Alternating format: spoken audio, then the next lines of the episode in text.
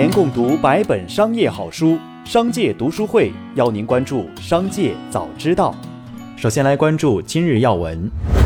在二零二一金融街论坛年会上，人社部养老保险司司长聂明俊表示，发展养老第三支柱主要是有两个方面的任务：一是建立有税收等政策支持的个人养老金制度，为参加基本养老保险的劳动者提供个人累积养老金的制度选择；个人养老金拟采取个人账户制。年度缴费额度的上限一开始可能会与个税递减试点的政策相衔接，今后随着经济发展、工作水平的提高来逐步调整，提高缴费的上限。二是规范发展个人商业养老金融产品。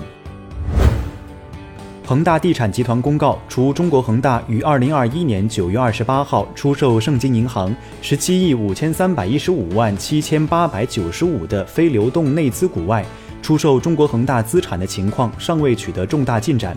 中国恒大将继续推进中期业绩公告披露的措施，缓解流动性问题，尽力争取与债权人达成借款续贷、展期或其他替代方案。如中国恒大在缓解流动性问题方面有重大进展，将适时向市场公布。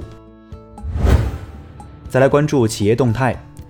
十月二十二号，万科董事会主席郁亮谈及恒大问题时表示。行业冬天来了，谁都冷，会首先解决自己过冬的问题。如果有机会，会按市场化原则看是否有合作机会。郁亮称，近两年来行业回到常态发展是必然，意味着要缩表，减少金融资源在行业的占比投入。对企业来说，更直接的表现为减少债务、控制杠杆等。在 A 股排队六年上市无果后。万达集团推动其轻资产商业管理平台珠海万达商业管理集团股份有限公司赴港上市，已向港交所递交招股书。招股书显示，截至六月三十号，万达商管管理三百八十个商业广场，平均出租率百分之九十八点八。万达商管最大笔投资来自泰蒙投资集团，约占股百分之十，其余投资人还包括碧桂园、中信资本、蚂蚁金服、腾讯、华平投资等。恰恰食品十月二十二号公告，基于公司瓜子系列产品升级带来产品力提升，以及伴随的原料及包辅料、能源等成本上升，公司研究决定对公司葵花籽系列产品以及南瓜子、小儿香西瓜子产品进行出厂价格调整，各品类提价幅度为百分之八到百分之十八不等。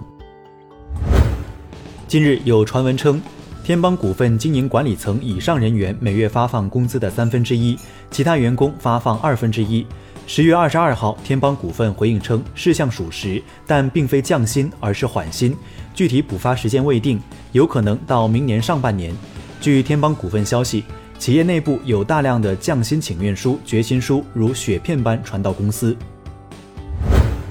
十月二十二号，在二零二一年华为开发者大会上，华为消费者业务 CEO 余承东表示，鸿蒙史上发展最快的智能终端操作系统，目前已有一点五亿用户升级，包括智慧屏、平板、手表、音箱等。预计今年底用户将达两亿，明年将达到几亿。十月二十二号，有媒体报道称。腾讯微信开始使其内容可在谷歌、必应等国外搜索引擎上搜索。对此，腾讯方面回应称，因近期平台技术升级，公众号协议出现漏洞，致使外部爬虫技术可爬取部分微信公众号内容。目前漏洞已修复。据上海规土局网站，十月二十一号，上海徐汇区成交一宗商业办公用地，由密空间信息科技有限公司竞得，成交价十五亿五千万元。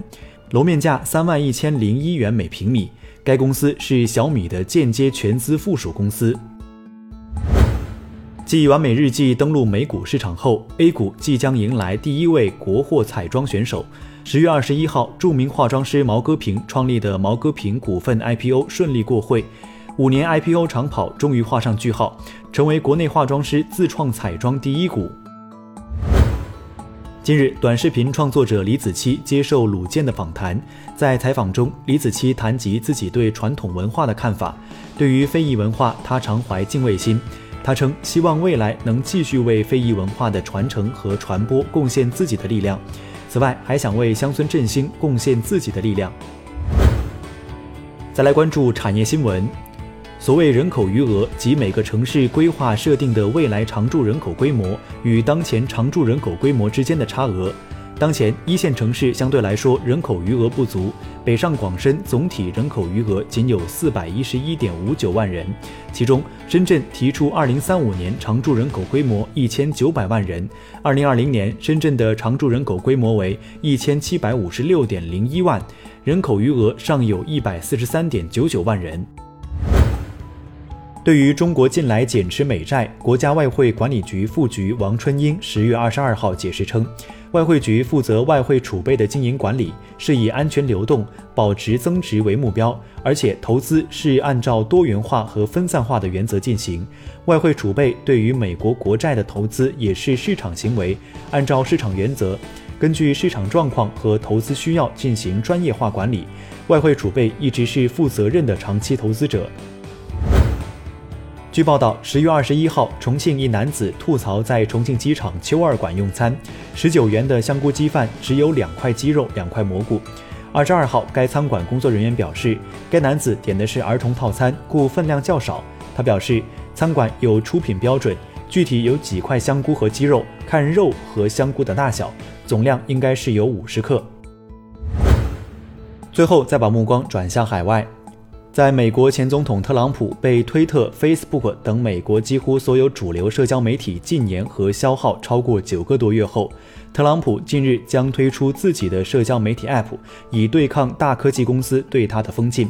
消息发出后，该 App 背后的运作公司股价一度暴涨逾百分之四百至五十二美元高位，最终报收每股三十五点五四美元，一个交易日内上涨百分之三百五十六点八。iPod 之父托尼·法德尔在接受采访时表示，苹果仍在创新，未来十年苹果会进军另一个重大的新硬件类别。此外，他并不太看好元宇宙。他说：“我在1988年开发 VR 眼镜时就听说过元宇宙。”他表示，苹果仍要创新，还会尝试推出一个重磅硬件产品。以上就是本期《商界早知道》全部内容，感谢收听，下次再见。